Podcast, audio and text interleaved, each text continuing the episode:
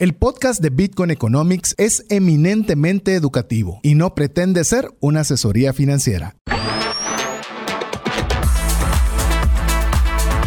Bienvenidos al programa Bitcoin Economics, donde compartiremos las aplicaciones de Bitcoin como moneda, red monetaria y blockchain.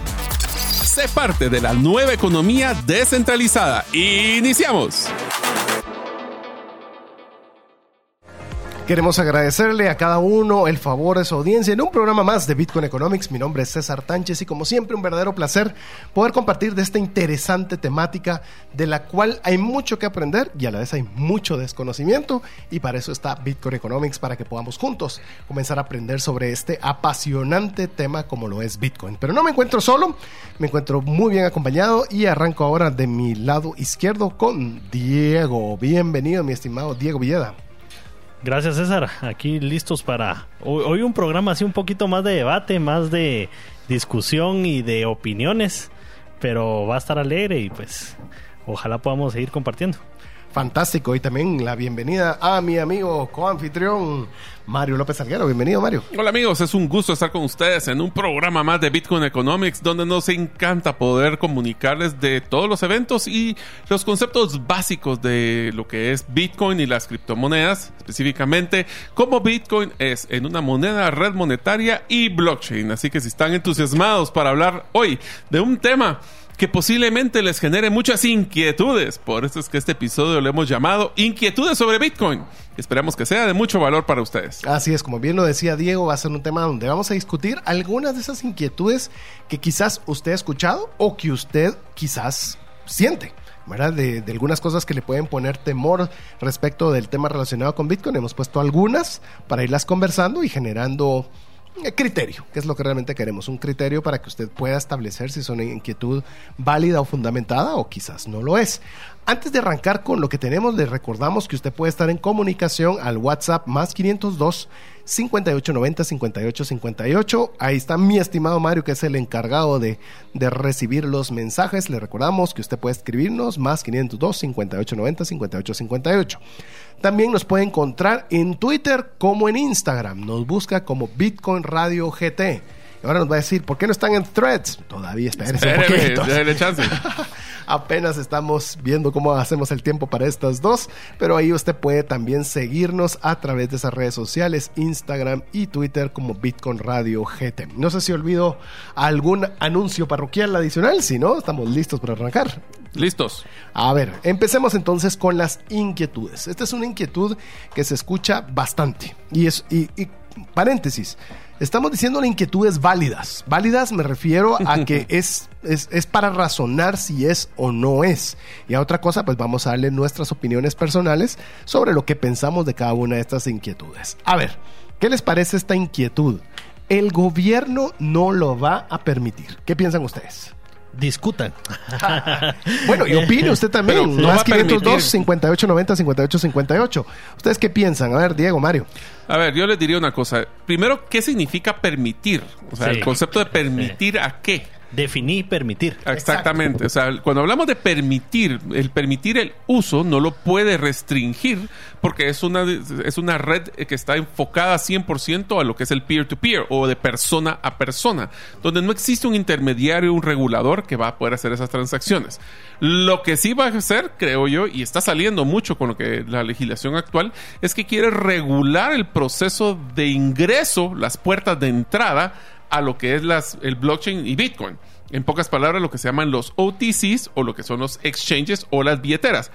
Como lo mencionamos, cualquier empresa que tenga un, un, presidente, un representante legal, va a poder y debería regirse bajo la legislación donde se está eh, pues interactuando. Pero la plataforma, la autopista donde esos carros se mueven, no lo puede regular. Ya dice Mario, le gusta comerse dos inquietudes de un solo. A ver, eh, ¿vos qué pensás de esta primera? Y así vemos el tema de cerrar los exchanges como un segundo punto. El gobierno no lo va a permitir. ¿Qué pensás vos? Mira, yo pienso que eh, definitivamente, dependiendo de la edad de, de la criptomoneda, en este caso Bitcoin, ya estamos muy lejos. Ya estamos muy lejos en ese punto donde el gobierno podía hacer algo eh, que impactara. ¿Me entendés? Eh, ¿Por qué? Porque pues ya está suficientemente descentralizado, ya está en la mayoría de partes del mundo, hay nodos validadores mineros en diferentes partes, partes del mundo. Entonces ya no un solo país no lo puede hacer, un grupo de países pues tampoco, ¿verdad? Porque eh, se necesitaría un esfuerzo no solo mundial, sino que efectivo y aún así eh, afecta, sin que afecte el Internet, por ejemplo, ¿verdad? Porque si mientras haya Internet va a poder seguir pasando. Y después, aunque no haya internet, ya hemos visto transacciones de Bitcoin con SMS. Sí, teléfono, eh, teléfonos análogos. Con teléfonos análogos. Entonces, eh, definitivamente yo creo que ese punto ya se pasó. Yo eh, tal vez voy a añadir brevemente a lo que mencionó Mario y Diego. Es decir, la blockchain no puede ser parada. No. Es decir, porque no hay quien pone el switch de encendido y, y el, y el switch de apagado. Eso continúa y como dice Diego, si hay internet, eso va a continuar. Eh, sí, pero ¿y si quitan todo el internet de Estados Unidos? Pues con un país, una isla perdida en el mundo que tenga internet, ella puede llevar el registro completo de la, bro- de la blockchain. Entonces, es muy difícil. Entonces, le digo, no es posible. Segundo, si yo tengo mis recursos en Bitcoin y se los quiero pasar a Diego, ¿quién puede impedirme que yo lo haga? Sí. Es decir, no, eh, no es posible. Entonces el gobierno no lo va a permitir y lo saben. Es más, lo he escuchado de autoridades de la SEC en la cual han dicho, si queríamos haber parado esto, lo deberíamos haber parado mucho antes. Ahora, Sí. te diría una cosa, el, el éxito que tiene eh, Bitcoin y blockchain como tecnología es el concepto de lo que acabas de mencionar de la descentralización.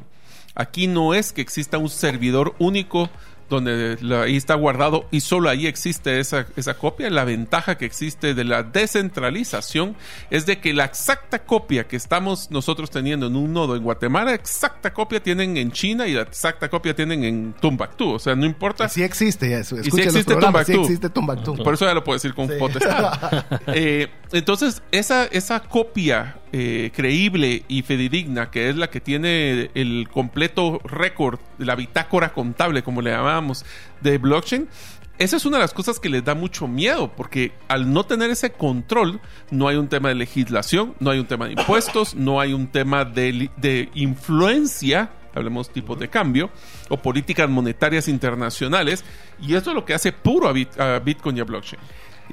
Quiero sumarle dos cosas más y, te- y no sé si querés Sí, ampliar sí, algo sí. en esto, Diego. Pero también Bitcoin no tiene lo que se dice en inglés un single point of attack. O sea, no tiene un área donde digan si lo destruyen de este lado eh, es posible. Incluso se creyó que cuando China eh, hizo prohibitivo el tener la minería, cuando China, si no recuerdo mal, tenía el 50% de la minería disponible y simplemente se migraron a otro lado y todo siguió funcionando No, no- perfectamente. no sé si te recordás de un video de esa época, cabal, donde están montando equipos mineros a un contenedor para mandarlos a otro lado, pues. y se ¿verdad? acabó. Y se acabó. Yo, yo creo que definitivamente eh, sí se puede parar sin, sin dig- digamos, quitas todo el internet del mundo, pero también yo creo que en ese escenario Bitcoin es tu menor de los problemas, pues. ya. Eh, cuento. Por querer eh, Sí. acabar Bitcoin, te puedes imaginar todo lo que acabarías quitando el internet a Sí, todo el mundo. Te lo pongo así, imagínense todos ustedes amigos escuchándonos, ¿qué pasaría si ustedes de repente se quedan sin internet y no pueden usar, su teléfono inteligente ya no es tan inteligente, o ya no pueden recibir correos, o ya no pueden usar WhatsApp, No puedes usar el banco. no puedes usar banco, no puedes, es más, regresaríamos al tema retrógrado de tener que ir a las agencias específicamente Y de los llevarlo bancos. por escrito, la Bueno, y saber si esa agencia va a, va a estar funcionando sin internet, vamos. Sí, bueno, ahí, tienen, creo yo, más punto a punto, pero Sí. es el concepto de que nosotros, el bit, o sea, Bitcoin ya se montó en nuestra vida, lo que le falta es adopción, pero ese es el proceso y por eso es que existe Bitcoin Economics. Vi también una vez gente que estaba funcionando eh, un equipo minero con internet de Starlink, ¿verdad? Que es incluso satelital, entonces ya ahí es un, un es punto más, te menos. aseguro que podría ser una transacción muy lenta, pero hasta con señales de humo podríamos hacer transacciones en blockchain. Sí. Y les voy a decir algo, añadiendo a lo que ya ustedes decían. En Estados Unidos está el constante el debate que si ustedes se ponen a pensar, Bitcoin es software. No es dinero per se. Sí. Es un software. Entonces, para atacarlo legalmente, tendrían que atacarlo bajo las leyes de un software. Porque al final lo que tenés son ceros y unos. Sí. Son ceros y unos. Entonces, y parte de la protección de la propiedad privada en software es parte hasta la constitución. Es decir, es, es complejo. Llamemos, es, es una inquietud que es, es, o sea, sí puede estar, pero nosotros lo vemos eh, muy poco Muy probable, probable, por sí. no decir casi nada. Ahora sí, ya que te me adelantaste con el tema de los cerrar los exchanges, que sería otra inquietud, ¿vos qué crees? ¿Que sí podrían cerrar los exchanges? Yo creo que no pueden cerrar todos los exchanges porque al igual como están montados en una plataforma de blockchain, no todos están en Estados Unidos, no todos están en un solo país, pueden estar en múltiples países y lo que van a hacer los exchanges es encontrar como cualquier empresa de, de tecnología cuál es el país que le da los mejores beneficios. Estamos hablando de como por ejemplo El Salvador con su ley de Bitcoin o en algunos otros países que tienen una mejor legislación hacia la promoción de las empresas de tecnología. Lo que sí es que las empresas, las sociedades que tienen que le dan la, la representación a dichos exchanges en algún país, sí van a tener que estar regulados a lo que diga el país. Ese es el precio de hacer negocios en dicho país. ¿Vos qué pensás, Diego? Yo pienso que, eh, digamos, eh, yéndonos al caso apocalíptico otra vez, ¿verdad? Así. Oye, cerraron- vamos a- deberíamos de cambiar el nombre del, del título de hoy Apocalipsis Bitcoin. Inquietudes apocalípticas. Ah, Ah, ¿Qué te parece? Está, interes- está interesante. Pero- pero lo si voy te- a poner por aquí que Sí, lo pasemos sí, hacia sí, el podcast. Ese está bueno. Eh, yo digo, en el caso apocalíptico de que cierren todos los exchanges del mundo al mismo tiempo, que es algo, ya es un escenario bastante imposible, eh, de todos modos ya está minado como el 98% de Bitcoin. O sea, Bueno, tenés razón. y, y- y entonces ahí que, eh, digamos, la misma transacción entre, entre las personas que ya tienen Bitcoin, ese ya, ya se puede hacer, pues, ¿verdad? No Es un libre comercio. Yo podría venderte directamente. Lo que pasa es que no va a haber un intermediario que vea eso. Sí, de repente va a haber alguien con más Bitcoin que quiera vender un poco de ese Bitcoin y alguien que se lo quiera comprar. O sea, ya, es- ya es la economía circular que hemos hablado. Tenés razón. Ya los 19 de los 21 millones ya están en poder de alguien. Ya. Ya están en poder de alguien. Así que más de eso no podrías hacer más con los exchanges, más que poderlo eh, comprar y vender. Yo creo que tal vez les pongo este punto para ver qué piensan los dos. Si en algún momento algún gobierno o los gobiernos se pusieran de acuerdo para hacer el proceso de cerrar exchanges, billeteras y ese tipo de cosas, yo creo que lo único que están haciendo es retrocediendo un par de años la funcionalidad y lo práctico y fácil que era hacer las transacciones. Regresaríamos al momento donde teníamos que ser cuasi programadores para poder hacer transacciones, pero esto no lo pueden evitar. Lo que van a hacer es volverlo un poco menos amigable y, y frenar la adopción por un tiempo, pero no la pueden parar para siempre. Inclusive pensemos en la empresa, en el exchange más grande de Estados Unidos, que es Coinbase. Coinbase incluso está en bolsa, está cotizada en la bolsa. Y eso no se lo dan porque qué buena onda Co- Coinbase y pasa adelante. O sea, Ja. tienen que pasar cualquier cantidad de regulaciones. Así. Entonces, no es así nomás. Es decir, tendrían que romper toda la regulación que aplica para todos los exchanges únicamente para tirarla para Bitcoin. O sea, no es tan fácil como podría llegarse a pensar. Así es, así que estamos listos para que Bitcoin siga creciendo y siendo adoptado. A ver, vamos con esta, que esta es una de las principales inquietudes apocalípticas. Va a perder todo su valor. Se va a cero. Se va a cero. A ver, Mm, ¿qué Diego, piensa? ¿qué piensa Diego? Bueno, de que se puede, se puede. Siempre hay. Yo digo, Apocalíptico, apocalíptico. Sí, hay un 1% de posibilidades. ¿Por qué no vamos a decir, verdad? Eh, que más que eso, pero sí es realmente complicado. Digamos, el nivel de adopción, las compañías que están subidas, países enteros, eh, es complicado. ¿Vos qué pensás, Mario? Yo creo que el llegar a cero implicaría de que nadie quiere tener un Bitcoin, nadie le pone valor a un Bitcoin y solo por el hecho de nostalgia creo que tendría valor Bitcoin, aunque sea poquito, pero tendría. Yo creo que cero ya no volvería ahí nunca, pero sí creo que pues, podría tener caídas. Como Es, un- un es un. DeLorean, decís vos. Es un DeLorean, exactamente. Es un tema de los que podríamos usarlo como coleccionable digital. Así es, así que creemos que eso de llegar a valor cero, lo platicábamos con las personas que están encargadas o que más saben del tema de Lightning, dice, para mí Bitcoin podría valer un centavo, que no va a desaparecer jamás, porque puedes hacer transacciones vía Lightning a través de un centavo, así que no hay forma en la que esto pueda parar. Pueden haber bajas, pueden haber alzas, sí, pero que pierda todo su valor apocalípticamente hablando, muy poco probable por no decir que no. Pero bueno, vamos a hacer nuestra primera pausa. Le recordamos que usted puede comunicarse con nosotros, también darnos su opinión de cada una de estas inquietudes apocalípticas sobre Bitcoin al más 502 5890 5858. Regresamos en breve. ¿Sabías que según Employee Financial Wellness, un empleado ocupa más de 144 horas laborales al año lidiando con problemas personales de dinero? Mejora la productividad de tu empresa proporcionándole a tu equipo educación financiera. Solicita una propuesta al WhatsApp más 502 59 19 05 42. ¿Deseas realizar una desintoxicación digital en donde vives y trabajas? Para esto necesitas rodearte con la naturaleza, pero de una forma sostenible. En By Botanic te acompañaremos en tus proyectos de jardines verticales, azoteas verdes, paisajismo y jardinización, pero de una forma que mejore el medio ambiente. Para conocer más de nuestros proyectos y cotizar el tuyo, búscanos en la página bybotanic.com. Queremos agradecer cada uno de los mensajes que usted nos envía al WhatsApp más 502 5890 58 58 y aprovechando tenemos algunos mensajes antes de seguir con las inquietudes. Mario, ¿qué te parece si disparas alguna? Bueno, hay una pregunta que nos llamó mucho la atención. Dice, muy buenas noches, un saludo para todos los que están en cabina. Felicitaciones por el programa. Mi inquietud es la siguiente. En algún punto la SAT o la Superintendencia Tributaria de Guatemala va a querer su parte de las ganancias para los que somos holders o los que mantienen por estrategia por tiempo su, suscripción o Bitcoin y obtendremos ganancias en el futuro. ¿Tienen conocimiento ustedes que estén regulando en otros gobiernos esta parte? Al final, es, la idea es poder hacer un cash out en nuestro país, pero bueno, siempre existe la oportunidad de irse a vivir a Salvador. Así es. Miren que, como, qué triste se oye, pero sí, siempre tendremos a Salvador a la par. A ver, les doy mi comentario. En España esto ya sucede en el cual se tiene que reportar una ganancia de capital, en el caso se retire el dinero de la, del precio que ingresó al precio final, si estuvo a la alza se tiene que pagar una ganancia de capital.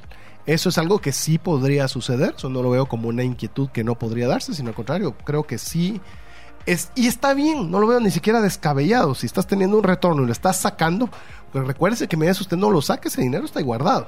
O ese Bitcoin está ahí guardado. Pero si usted lo retira, pues si lo retiró a la baja, pues no tiene que pagar nada, y si lo retiró a la alza, y principalmente es esa empresa, pues lo tiene que reportar como, como un ingreso.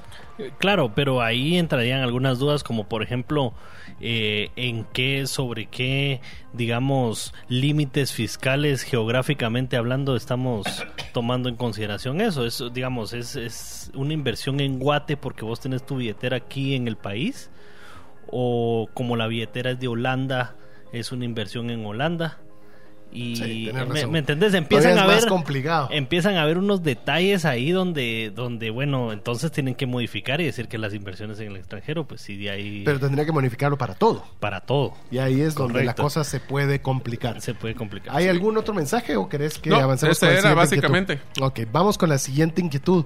Es que Bitcoin es anónimo es anónimo. ¿Qué te parece eso de es anónimo? Nadie sabe quién lo dirige, nadie sabe quién lo hizo. Tiene nada, nadie sabe nada. nadie sabe quién lo empezó. No hay un help desk, no hay una, un, 800 para poder llamar en algún momento, no hay un servicio técnico. No hay un brazo de marketing. No hay nadie. Entonces, ¿qué es lo que pasa? Eso le genera mucha ansiedad a las personas, algunas personas que necesitan ese, esa, eh, como que tomar de la manita, decimos nosotros, para poder llevarnos de paso a paso. El pero tema no es anónimo, realmente. O sea, perdón. No. Sí son anónimas las direcciones, pero todas las transacciones son. Hay trazabilidad, son públicas. Sí, sí, pero yo creo que más que todo es el miedo de.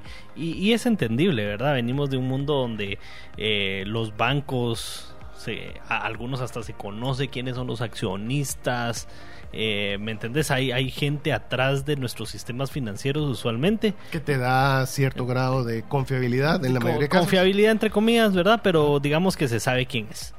Y después pasas a un mundo de Bitcoin donde no se sabe quién lo creó, todo lo que ya dijimos, ¿verdad? Mm. Entonces yo, yo comprendo esa parte de que, digamos, ese anonimato genere inconformidad, sí, eh, no es cómodo, ¿verdad?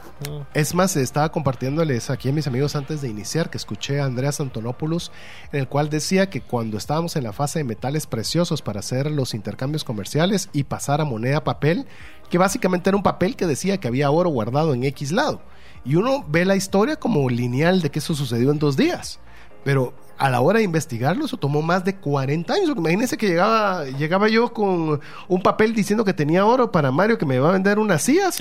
Y yo le decía, mira, aquí te voy este papel que dice que tengo el oro allá. ¿Qué me hubieras dicho vos? O me lo enseñas y que suene o no te doy nada. Exacto. Es decir, toma un proceso en liberar esa... Eh, desconfianza, que es el precio por el cual estamos pagando en este momento de, de conocer sobre Bitcoin. Sí, yo lo que pienso es de que eh, definitivamente tenemos que tener, o sea, ¿para qué queremos nosotros saber quién, quién lo creó? ¿Y quién lo dirige? ¿Quién, Bueno, ¿qué, ¿quién harían creó con mi el o qué, me- qué harían con mi información si saliera a luz de todo? lo- Imagínense que ustedes el te- famoso secreto bancario. Ustedes estarían tranquilos de que las personas, cualquier persona pudiera ver cuánto tienes en Bitcoin en tu billetera. Es como que les dijéramos que todos andaríamos con... Ni te vayas con Bitcoin, quetzales, dólares. Bueno, por eso, o sea, imagina- imagínense ustedes, amigos, que estuvieran caminando y tuvieran que utilizar una gorra con una pantalla electrónica que diría cuánto dinero tienen en sus cuentas bancarias. ¿Ustedes se sentirían tranquilos para salir a la calle? Yo creo que no. Así es. Vamos con otra inquietud que es más o menos parecida, que es una inquietud, no hay nadie ni nada que lo respalde. ¿Qué les parece esa? Ah, Pues esa, es la más, esa es la más común que escuchamos. Yo les diría de que el que no, no hay nadie y nada que lo respalde, la pregunta es, ¿qué creen que respalda las monedas fiat? Porque como ustedes saben, desde la época de Nixon el dólar ya no tiene un respaldo en oro, que era lo que tenía como respaldo físico. Entonces ahorita les pregunto, ¿el dólar en qué se respalda? Muchos me pueden comentar que es en la economía estadounidense, pero el dólar per se existe una política de, como dicen, la maquinita de ponérselo a imprimir, pero no es que tengan algún tipo de esfuerzo para poder generar un dólar adicional. Ahora ni siquiera es la maquinita, sino que son transferencias electrónicas. Y por ende, el sobreusar ese tipo de plataformas es que crea la inflación que estamos viviendo actualmente. ¿En qué está respaldado el quetzal? Y la misma historia. Es la confianza en un gobierno, porque no es ni siquiera en el gobierno, es la confianza que usted pueda tener en un gobierno. Es más, Bitcoin lo respaldan cada una de las personas que tienen Bitcoin.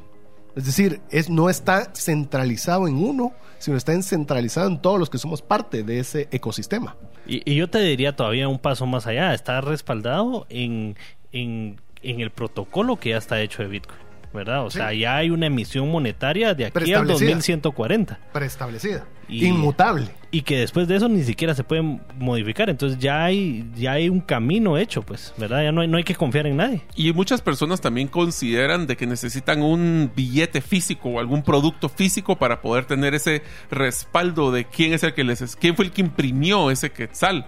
Pero ustedes si se han dado cuenta, por lo menos no sé si en su caso, pero César sé que hace rato lo hace, pero yo llevo meses de no poner un pie en una agencia bancaria porque todas las transacciones las hago electrónicas. Por fin. Después de mucho tiempo de resistencia. A mí me gustaba firmar mis chequecitos, así que pues ya ahora ya no tengo muchos que firmar más que los de la tarjeta. Pero inclusive ya ni esos, porque ahora es pura transferencia en ACH. Entonces nos damos cuenta de que ni siquiera tenemos un respaldo físico ya del dinero que supuestamente tenemos en los bancos. Eh, el problema más grande que existe de los famosos eh, el miedo bancario o las corridas bancarias es cuando las personas quieren sacar físicamente el dinero que ahora ya no tienen ese producto físico para sustentarlo. Sin lugar a dudas. Vamos con la siguiente inquietud. A ver, no tiene regulación. No está regulado. Gracias a Dios. Gracias a Dios. Bendito sea Dios. A ver, eh, llamémosle no tiene regulación, pero voy a hablar de Guatemala por lo menos. En Guatemala hay una ley sobre la ley de las divisas, en las cuales usted puede hacer transacciones en cualquier divisa que usted quiera. ¿Y qué se entiende por una divisa? Una divisa es la moneda de curso legal de un país. Y quiero contarle que uno de los principales beneficios que nos dio Nayib Bukele no fue ni para El Salvador, fue para nosotros al establecer Bitcoin como una moneda de curso legal. Entonces, al establecerla como moneda de curso legal, significa que nosotros debemos considerarla como una divisa. Entonces, si usted quiere modificar e ir contra Bitcoin en el tema, pues habría que cambiar la regulación. Y eso implica porque no puede solo cambiarla antojadizamente, sino tendría que aplicar a todo el tipo de divisas. Entonces, no es fácil. Y si, no sé dónde usted nos escucha, porque sé que nos escuchan en muchas partes del mundo, pero aquí cambiar una ley es algo complicado. Un poco. Pero también te digo una cosa, ¿qué significa regulación? Empecemos ese concepto. Regulación es cuando se crea bajo el criterio de un grupo selecto de personas, porque no es que sea la población completa la que define las reglas, sobre su criterio qué debería de suceder o cómo se podría manipular o restringir algún tipo de producto o servicio. ¿Qué significa esto? Nosotros estamos a la merced de un grupo muy limitado de personas que bajo su criterio regulan o definen las reglas de lo que creen que la mayoría se beneficia. La pregunta es, ¿todas las leyes que ustedes han tenido o que creen que existen, o que, mejor dicho, que sí existen en Guatemala, benefician a toda la población? ¿Qué creen? Principalmente la doble tributación es fantástica. Ah, igual que todos los temas laborales y el tema de que tener... el- es más, una de las cosas que ya voy a entrar, no voy a entrar en un tema de- de- de política ni de legislación, pero, por ejemplo, una de las cosas que nos sorprende es la cantidad de cosas que están incluidas en la Constitución. Desde el tema del horario laboral hasta temas que no deberían estar ahí, según la mi criterio. Constitución, sí, ¿no? Es más, ahí sí que hay que tomar el ejemplo de la Constitución norteamericana, que es una página simple y concreta. ¿Qué es lo que dice? ¿Cuáles son las reglas de convivencia que va a tener las personas que hacia ese documento se adhieren? Entonces, cuando hablamos de regulación, nosotros, por eso cuando me preguntan, mira, ¿y cómo podemos predecir el incremento o el precio de Bitcoin? Es el 100% una oferta y demanda. Depende de las personas que están comprando y vendiendo las que van a definir cuánto vale. No existe un ente externo que va a influenciar ese valor para beneficiar, y Dios quisiera, a la población en general, o mejor dicho, a un grupo selecto de inversionistas. Es más, le digo, esto es lo que más escucho cuando se le hablan a las autoridades de un país, no digo uno en específico, de un país, es tengan cuidado con Bitcoin porque no está regulado. Es decir, no hay nadie que esté supervisando eh, qué está sucediendo con Bitcoin. Y como, como cuando hice la pregunta para Mario y Diego, inmediatamente dijeron, gracias a Dios. Porque al final de cuentas es un valor que es eh, real, porque está regido 100% bajo oferta y demanda. No hay ningún tipo de intervención. Yo quiero decirles que la intervención económica en un país, eh, llamemos cuando hay, eh, para mantener un tipo de cambio relativamente estable, eh, puedo decirles que soy una persona que considero que es algo positivo para una moneda fiat, porque da certidumbre para hacer negocios. Pero en el caso específico de Bitcoin, eh, no, cuantos más quieran vender, pues más bajo va a ser el precio. Cuanto más quieran comprar, va a subir el precio. Exactamente es oferta y demanda. Nada keynesiano. No, es, Sí. es, es economía austriaca pura. Mira, yo pienso que eh, uno de los, mm, digamos, de, de la mochila que carga Bitcoin es el de todos los demás criptoactivos. Y entonces cuando hablamos de regulación, lo que la gente quiere regular usualmente es, bueno, pero que esta nueva criptomoneda que acaba de salir no vengan y hagan una corrida y se lleven a los inversionistas por delante con mentiras, etcétera, etcétera. El caso de Bitcoin está demasiado regulado, ¿verdad? Hay mucha, por eso les digo, no estoy seguro si queremos tener la regulación. De nuevo, creo que la regulación va a venir a beneficiar a la tranquilidad y a la adopción de las personas que quieren tener ese, ese papá o ese, o ese respaldo de una persona que esté velando por su beneficio. Dios quiera que ese es ese beneficio el que estamos buscando de la mayoría. Pero lo que nos ha enseñado es que no ha sido así. Sí. Pero ¿qué tal si hablamos de la siguiente, Diego? Nosotros, una de las cosas que me dicen constantemente es, Bitcoin no tiene ninguna utilidad. Yo creo que esa cada vez va cayendo por su propio peso. Lo último, lo último que hablamos aquí en el programa fue el tema de las elecciones. Cómo Bitcoin ayudó a nuestra democracia por medio de tener una eh, estampa de tiempo, ¿verdad? Eh, verificable cuando se subieron las actas 4 eh, al sistema. Entonces, hasta eso, pues. ¿verdad? Bueno, yo te lo voy a poner una cosa muy sencilla. Hoy, si usted quiere ir a comprar cualquier producto o servicio, no cualquiera, pero la mayoría de los productos o servicios en Panajachel lo puede hacer. Sí. Existe una forma, en Panajachel, en Guatemala, en El Salvador, en las, todas Como las partes moneda. del mundo, existe una moneda, o sea, es una moneda, formalmente es una moneda.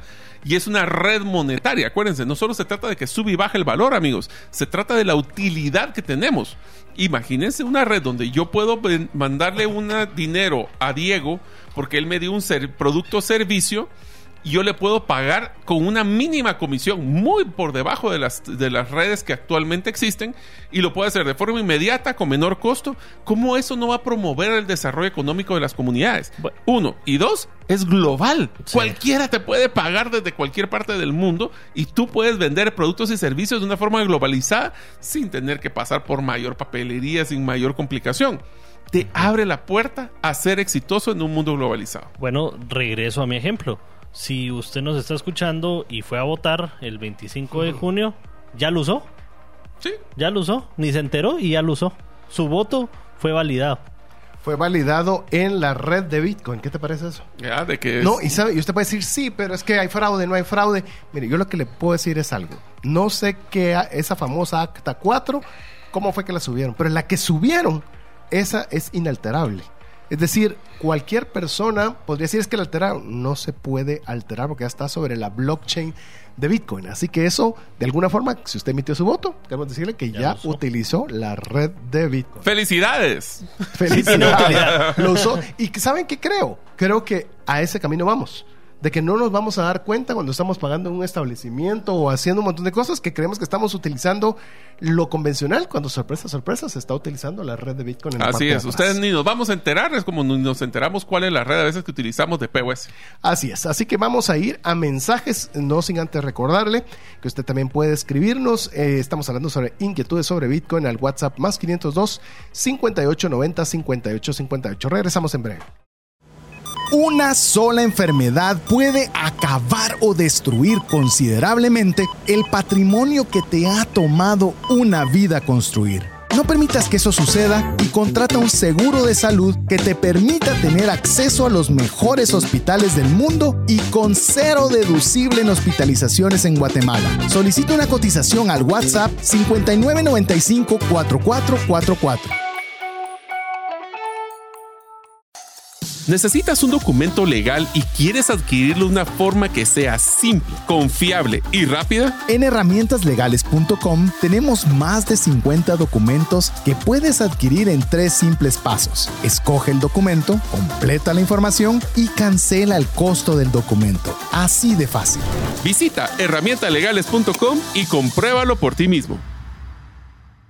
Queremos agradecer cada uno de los mensajes que usted nos envía al WhatsApp más 502 58 90 58 58 y particularmente queremos agradecer a cada uno de los patrocinadores que hacen posible que Bitcoin Economics esté al aire. Así que, ¿por qué no? Aprovechando que tenemos al un representante de Motoshop BRC, ¿qué te parece, Diego? Queremos agradecerte el que, el que como empresa estén apoyando el programa de Bitcoin Economics y animar a los amigos también que, ¿por qué no se llegan a tener una franquicia? A ver, contanos. Sí, eh, para todos los que quieran, pues ver eh, el tema de inversión en, franquicia, que es un negocio probado, un negocio que tiene pues eh, bastantes, nosotros llevamos con el programa de franquicias ya más de 20 años, entonces tenemos más de 45 franquicias a, nivel nacional y pues la inversión es en lo que catalogamos como microfranquicias todavía, ¿verdad? Que es desde los 18 mil dólares para arriba. Excelente, así que ya sabe, Motoshop BRC. También tenemos un representante de New Genesis. A ver qué dice mi estimado Mario. Comente un poco de, de cómo New Genesis es parte y qué es lo que hace y como patrocinador del programa. Bueno, nosotros estamos claros de que la edad, la genética, los hijos, pues nos roban en la oportunidad de tener el cuerpo que nos merecemos. Así que si ustedes quieren tener el cuerpo que se merecen y poder mejorar su autoestima, solo tienen que tener el apoyo de una clínica de cirugía que se enfoca principalmente en cuidar su salud más que cualquier ganancia económica. Así que ese es New Genesis Plastic Surgery. Y también quiero aprovechar también agradecer a dos exchanges que apoyan a lo que es Bitcoin Economics, como lo, como lo es Abra y como lo es CoinKaex. Ambos exchanges usted puede dirigirse con cada uno de ellos y es un, un buen lugar donde usted puede ingresar recursos para invertir en Bitcoin. También puede retirar los recursos que tenga de Bitcoin hacia una moneda local en su cuenta. Así que le animamos también a que los visite. Puede ser CoinKaex o puede ser Abra, ambos que son patrocinadores del programa y les agradecemos esa confianza. Pero bueno, estamos hablando sobre inquietudes sobre Bitcoin y eh, ¿qué les parece esta nueva inquietud que, que, pudimos tener por acá? No se podrá integrar jamás al sistema financiero bancario. A ver, Mario. Yo creo que el sistema financiero bancario, si no está adoptando Bitcoin, está dejando de ver una de las principales oportunidades que va a haber para el desarrollo de su industria en los próximos 15 años. Esto es como que las personas en los años 80 dije, se pelearan con el concepto de usar tarjetas de crédito o como pelearse con el concepto de hacer transferencias digitales. La tecnología está aquí, tiene bondades que las personas encuentran valor en usar esta red como lo que es Bitcoin y si la banca lo que tiene que ver es cómo va evolucionando y adoptando en vez de pues tener preocupación al respecto, o sea, eh, lograr involucrarse y ver cómo Bitcoin puede ser un producto más de su portafolio. ¿Vos qué pensás? Bueno, yo pienso que eh, ya está integrado. Pues definitivamente ya está integrado. Aquí hemos tenido pues invitados algunos de nuestros patrocinadores, ¿verdad? Que han traído pues ya tarjetas de débito, ¿verdad?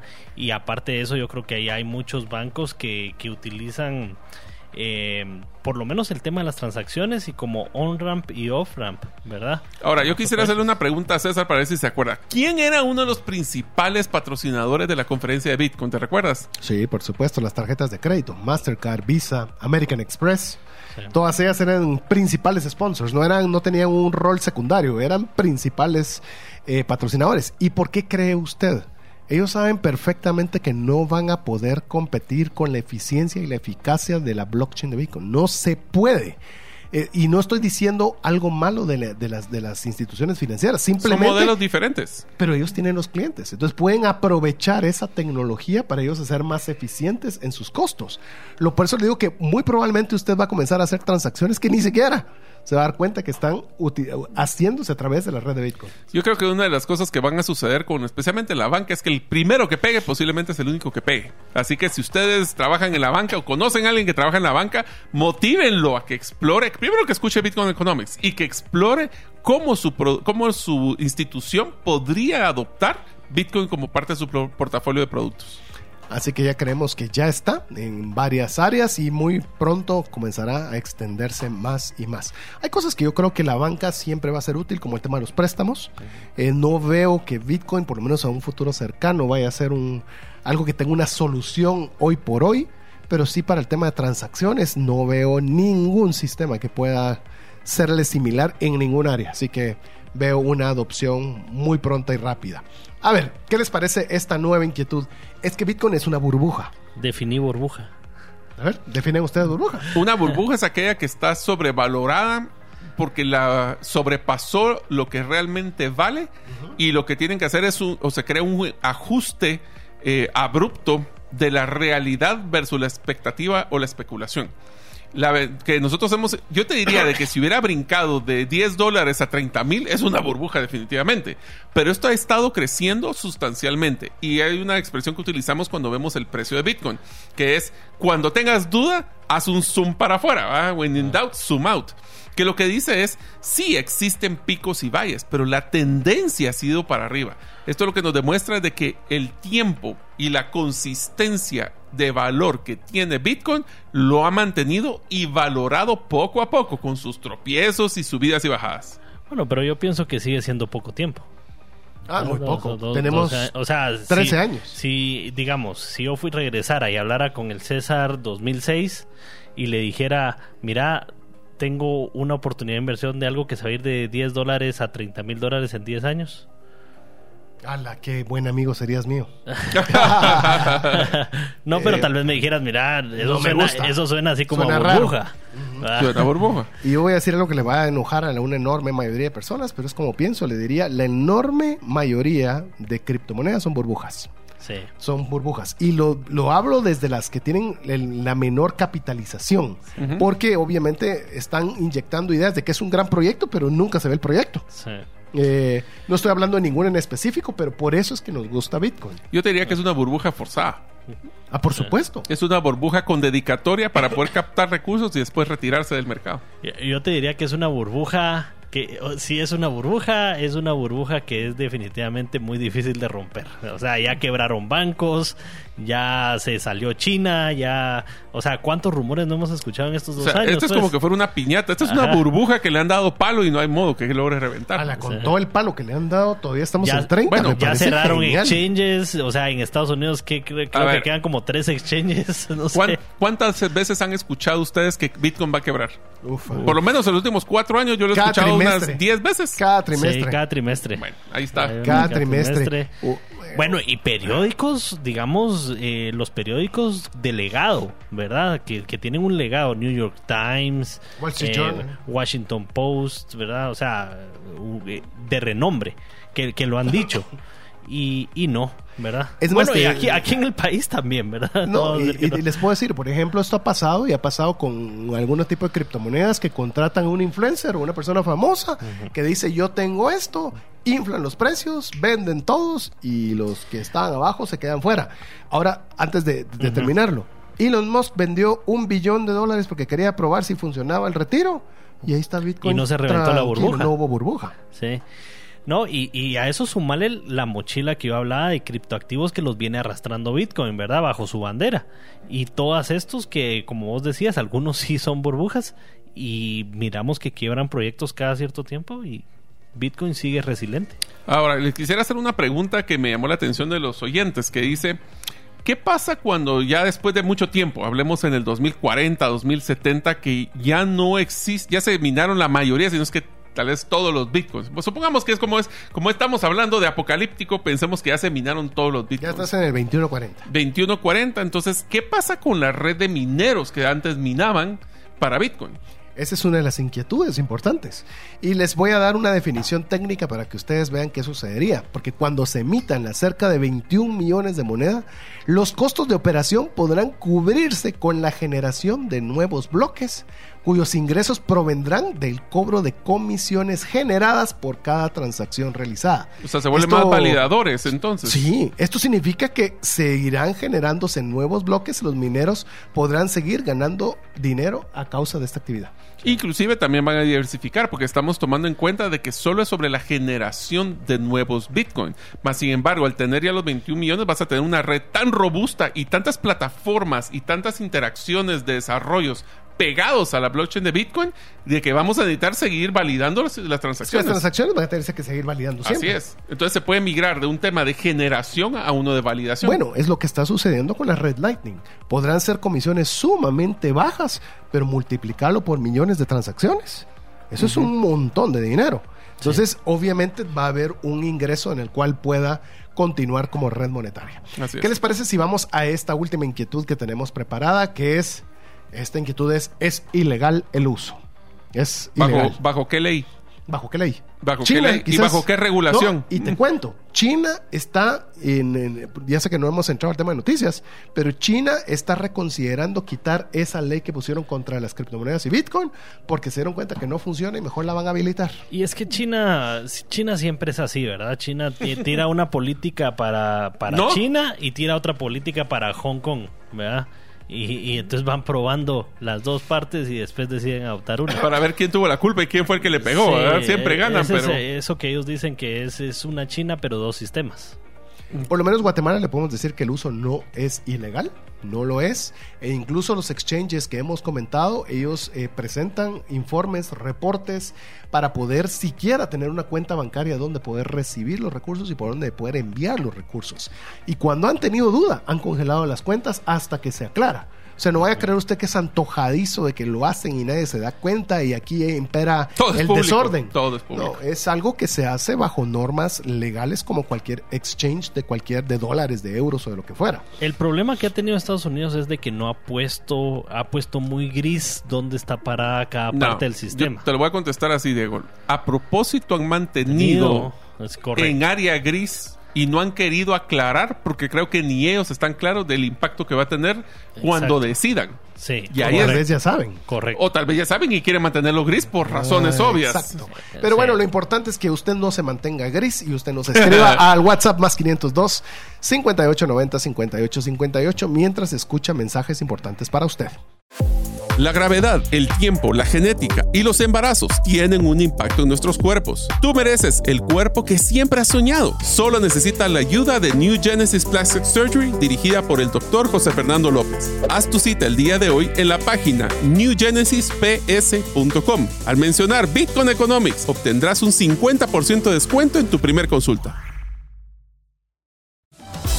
¿Te gustaría establecer si el invertir en criptomonedas es para ti? En el libro 10 razones para invertir en criptomonedas y 5 para no hacerlo, aprenderás de forma simple, amena y práctica los conocimientos básicos sobre esta forma de inversión. Adquiere el tuyo al WhatsApp 2433 4589 o en las principales librerías del país. Si vives fuera de Guatemala, búscalo en Amazon. Así es, queremos agradecer cada uno de los patrocinadores del programa. Ya escuchó usted a varios y no, no nos olvidamos de los exchanges CoinCaex y Abra, que son parte de las empresas que creen en Bitcoin Economics. Así que si usted también quiere poder ser parte de los patrocinadores de Bitcoin Economics, pues le animamos a que usted pueda solicitar una propuesta que la pueda realizar al teléfono eh, por WhatsApp más 502 5890 5858. Pero bueno, vamos a avanzar a conversar, Mario, sobre lo que sé que es uno de los segmentos más esperados del programa, que es las noticias. Principalmente cuál es el precio y el Fear and Greed Index. Ustedes saben, pues nosotros llevamos dos semanas desde la última notificación de la nota. Lo simpático es que literalmente de todos los programas que hemos hecho, este es el que menos ha movido el precio. Es la semana, hace dos semanas teníamos a 30.242 y actualmente nos encontramos en 30.436. Eso significa que si ustedes creen que hubo volatilidad, por lo menos las últimas dos semanas, caímos a un 0.6% de cambio. También recuerden el Fear and Greed Index. Fear es cuando están con miedo. Eso significa de que las personas están viendo como que está cayendo o está yendo a la baja el valor. Y cuando están en greed o que están en avaricia, es que va para arriba. Lo interesante es que llevamos ya varias semanas incrementando. La semana, hace dos semanas estaba a 55 el valor y ahora ya está llegando a 57. ¿Será que estamos esperando un bear market, como diría, un bull market, que es cuando empieza a crecer el valor? Esperemos que sí. Por lo menos el sentimiento está positivo. Eh, yo, no compar- yo no comparto demasiado, creo que se tarde un poquito más allí. No sé por qué tengo la, la ilusión de que vamos a poder generar más recursos para poder seguir comprando a este precio. Pero bueno, Pues, Fíjate que si, digamos, se repite lo del bull run pasado, cabal se mantiene como desde julio del 2019, el precio entre los 12, 15, bajó como a 8, aparte de lo del COVID, ¿verdad? En el 2020, y empezó a subir otra vez hasta como el 15 de octubre del 2020. O sea, es como 18 meses ahí, pues pónganlo como meta de acumulación. Si se está manteniendo estable, a pesar de toda la negatividad que hay, es, ese es un, un muy buen está- momento de acumulación. Está aguantando la piñata de la burbuja. bueno, ah, si usted invirtió el primero de enero, tiene que aguantar solo el 83.08% de Casi incremento. nada. Casi Pobres, nada. pobrecitos, O sea, ¿verdad? es que aguántelo. no es triple dígito, hombre. No, Ah, la gran- eh, lo siento. Yo sé que es duro tener eso, pero Yo sé que usted consigue un mejor retorno en... en cualquier lugar. en- no sé dónde. Eh, no. En cualquier lugar legal. Lícito. en cualquier lugar lícito. Pero bueno, ¿qué les parece si arrancamos con las noticias y nos disparamos quizás con una de las noticias más significativas en las últimas semanas, Diego? ¿Qué te parece? Sí. Eh, el CEO del fondo más grande del mundo, que es BlackRock, apenas 9 trillones de dólares bajo administración, dice en televisión nacional que Bitcoin es oro digital y un resguardo contra la devaluación de la moneda. Ya en el 2017 él había hablado y había dicho que Bitcoin servía solo para lavar dinero. Ya lo respileamos. ¡Uh! ¿Qué te parece eso? Eh, es más, no es un ataque hacia la persona, pero muchas veces, y eso ya tuvimos de una... criterio, ¿sí? No, deja eso, eh, que tuvimos un programa que hicimos de falacias. Cosas que se creen porque así se dicen, pero a la hora de investigarlas a profundidad, pues se dan cuenta que no tienen fundamento. Que es lo que yo creo, porque obviamente un CEO de un fondo mutuo de 9 trillones de dólares, supongo que hace alguna investigación de aquellas cosas que le interesan tener dentro de su portafolio. Alguna investigación Le hará. tiró un millón de dólares a esa inversión, que es apenas un pequeño porcentaje de los assets. Ahora, uno de los puntos más importantes que tienen que tomar en cuenta también de este concepto, aparte que ya públicamente lo está mencionando, es que fue BlackRock el que empezó toda la inercia de lo que llaman el ETF. El ETF es como la, la aprobación ante el ente regulador para que ellos, que son un ente regulado, pueda ofrecer Bitcoin a sus inversionistas. y, que las- puedan ponerlo en contabilidad. Es que ese es, es. el gran, ese es el, o sea, si las empresas tienen certeza contable, ni lo dude que comprarían Bitcoin. Pero como no han tenido esa certeza contable, el paso previo a la certeza contable es un ETF. Y entonces el siguiente noticia es exactamente la misma, que dice el administrador de activos de 80 mil millones de dólares, Wins, Wits- Wisdom Tree, ha presentado su aplicación también para un ETF. O sea, están presentando que las grandes empresas de inversión están empezando a empujar porque ya ven que este es uno de los, como diría el, el- el CEO, el oro digital. Y, y después de una pausa, porque ya habían presentado varias como ARK Investments, ¿verdad? Eh, eh, Que fueron denegadas. fueron denegadas en su momento, si- sino lo que se ha aprobado es para futuros, ¿verdad? No como de- del precio en el momento.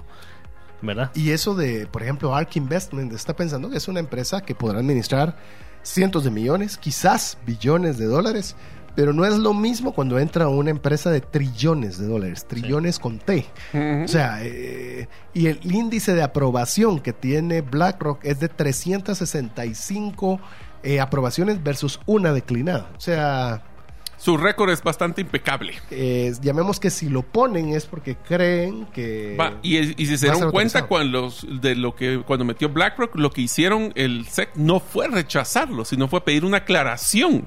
Eso ya le dio una ventaja sobre cualquier otro que le dicen, "Ah, está loco, ahí te va de regreso. Estos están todavía, ya le están demostrando interés para probar.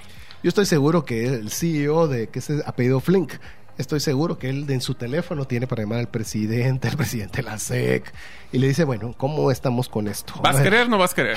si no vas a querer, no me No, ayudas. no me ayudar. Así es. Así que este tema del ETF, y quiero que lo ponga en la justa dimensión. Imagínense que, como ya lo conversábamos, tenés 19 millones de bitcoins que ya están en la billetera de alguien. Y viene BlackRock y dice, yo quiero invertir 5 billones de dólares, 10 billones de dólares, que para ellos es nada. Eh, ¿Dónde los va a comprar? Porque no es que vayan a producirse más. ¿O a quién Tiene se los va a comprar? a comp- y al precio del mercado. Ahí Entonces, empieza nuestro ahí bull donde- market. Y, y yo creo que va a ser, cuando esto sea, va a ser un bull market demasiado exagerado. O sea, creo que sí Va a reventar. va a reventar. Sí. A ver, y, a ver y si lo que lo que sigue ahí en, en la noticia es eh, que Bitcoin ha eh, él dijo, ¿verdad? Después que Bitcoin ha captado la atención de muchos inversores que están muy emocionados al respecto. Han recibido 3000 visitas en su sitio web sobre política monetaria y 600.000 sobre eh, visitas sobre Bitcoin. Y esto es por lo cual nosotros también le hablamos de Bitcoin Economics, no le hablamos de otra criptomoneda. Porque toda esta dinámica de BlackRock no está sobre, perdón, Cardano, eh, perdón, eh, cualquier otra cripto. Ethereum, sí. Ethereum está hecha sobre Bitcoin. Algo saben ellos que nosotros pues, inferimos que sabemos, pero ellos seguramente tienen un equipo dedicado a estudiarlo. ¿Qué te parece Ahora, si damos la siguiente noticia? Una de las noticias interesantes que hablábamos de, de anteriormente era el tema de adopción del Bitcoin en la banca tradicional. ¿Qué les parece este? El banco más grande de España, el, Santa- el Santander, ha publicado un tweet explicando los beneficios de Bitcoin y de Lightning. Imagínense, ya están echándole ahí las porras a lo- los bancos. ¡Hey, bancos guatemaltecos! ¿Qué les pasa? ¡Apúrense! ¿Te imaginas eso? Eso, Sí, eso es eso es romper un pa- paradigma. Hoy por hoy no lo miras ni cerca, pero ya que un- uno de los principales bancos españoles lo haga, me parece Interesante. interesante. Incluso Deutsche Bank, que estamos hablando, el Deutsche, Deutsche Bank, Bank. También aplicará para una licencia para custodiar activos digitales. Y, y yo creo que esto es resultado de que ya eh, el Parlamento Europeo ya pasó una ley para criptoactivos, ¿verdad? Entonces, eso le da claridad, cabal, lo que hablábamos, ¿verdad? No lo mantiene en un área gris, sino que ahorita ya hay una claridad ahí, ya muchos bancos empiezan a sumar. El alcalde de Miami también continúa su confianza hacia Bitcoin y ha publicado, oiga esto, el white paper de Bitcoin en el sitio web de Miami. O sea, ya no están solo en las Macs. Ya no, No, ya no ahora está está en, en páginas del gobierno. página Bye. del gobierno de Miami está como poner cualquier otro documento legal. Ahí está el white paper de Bitcoin. ¿Qué tal? Y- ¿Algo saben o no? Sí, un poco. ¿Será que, ¿será que cuando el río suena, piedras trae? Bueno, ahí vienen, ahí vienen las grandes piedras. Binance acaba de anunciar que están trabajando para integrar la Bitcoin Lightning Network para hacer retiros y depósitos. Te puedes imaginar el crecimiento exponencial que puede tener Binance con Sí, su fuerza. claro. Ujú. Y Uf. global. Ese es el punto, global. De hecho, están, como bien decía Mario, trasladaron sus oficinas centrales a Abu Dhabi. Pues le ponen las cosas tensas en Estados Unidos, pues bueno, se van a países más amigables. bye bye. Adiós. Y como esto es digital, que si le ponen un cohete que esté dando alrededor de la Tierra y tenga Starlink, ahí puede seguir operando. Y si creen ustedes que la adopción en el mundo no ha sido tan grande porque dicen que la gente no le gusta Bitcoin, ¿qué tal les parece este nuevo estudio de la Universidad de Chicago que dice que el 12% ya de la población de Estados Unidos ha adoptado Bitcoin? Y, como diría Diego, ¿y qué es adoptado? Es que al menos ya salieron de cero. Así es, O sea, tienen, algo. algo. algo. Eh, eh, me, me da una curiosidad esto. Es decir, ya hablamos de empresas, ahora nos estamos yendo al mundo académico. Para el mundo académico esto ya es un tema de estudio. De decir cuánto de la población norteamericana ya está eh, dando sus primeros pasos en este ecosistema. A ver, Diego. Diego. Robert Kennedy Jr., candidato presidencial de Estados Unidos, ha anunciado que me eh, aseguraré de que tengamos políticas que respalden Bitcoin y la libertad para realizar transacciones y que permitan a las personas administrar sus propias wallets y contraseñas de Bitcoin. Si ustedes creen que Bitcoin ha estado en la boca de los políticos, esperen saber el otro año que es el de, el de las elecciones en Estados Unidos. Va a ser una bandera de discusión en los debates presidenciales, te lo apuesto. Sí. Aquí, aquí lo vi muy poco, lamentablemente. Estás hablando que tenés el, eco- el ecosistema empresarial, el ecosistema académico y ahora estás viendo el ecosistema político. Y empieza el bancario. Y no estás hablando de Zambia, estás hablando de Estados, Estados Unidos, que es uno de los que tiene la mayor Ojo, potencial regulación. Robert Kennedy Jr. es demócrata. Demócrata. Sí. Sí, O sea, no es republicano. Y, imagínate. y vos le dijiste, eh, atención bancos de Guatemala. Bueno, atención políticos de Guatemala también, ¿verdad? Sí. Así es, ¿qué te ya la gente la quiere saber más. El 52% de las compañías de Fortune 100 o de las 100 empresas que maneja Fortune han implementado proyectos relacionados a blockchain desde el 2020. O sea, llevamos tres años de desarrollo de plataformas en blockchain. No, no, no, te lo voy a, te lo voy a magnificar. Es el 52% de las 100 top empresas de Estados Unidos. Así es. Ya están trabajando sobre blockchain. No son 100 empresas, No. el top 100 de Fortune. O sea, ¿será que algo saben otra vez? Sí. ¿Será algo que ya saben? A ver, Diego, siguiente. Otro que empezó en el 2020, que es MicroStrategy. Otra vez volvió a comprar 12.333 bitcoins por unos 347 millones a un precio promedio de 28.136 dólares por bitcoin. Michael Saylor, déjenos algo. Ala, Sí. sí, Déjenos en algo, se le está llevando todo. Otra noticia más, el gobierno de Georgia se ha asociado con Tether para convertir a Georgia en una potencia mundial de Bitcoin. ¿Qué te parece? Ja. Inclusive, como esto no se trata solo de, de- de hacerlo de Estados Unidos, Corea del Sur pasa la ley sobre protección del inversionista en cripto. O sea, que si quieren proteccionismo, ya les viene por algunos países. Y Corea del Sur, que es una potencia. ¿Qué te parece la siguiente? Bitfinex recupera 315 mil del hack que sufrieron en 2016. O sea, que no todo está perdido 315,000 cuando hay clavos, ¿no? Sí. Oh, pues, como hay trazabilidad. Y cerremos con esta noticia: Bitcoin circulante en movimiento. Sin por movimiento. perdón, sin movimiento. Por lo menos en un año ha llegado a su punto más alto en junio.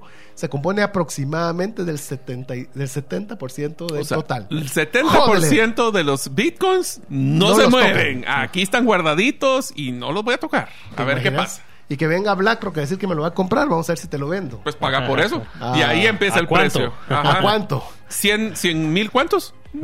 ¿A cuánto y por qué lo querés tan barato? Así Así es. es. Así que amigos, llegamos al final del programa, Diego. Bueno amigos, ahí mm, eh, ya vieron nuestra discusión, así que eh, recuérdense que todos los caminos llevan a Bitcoin.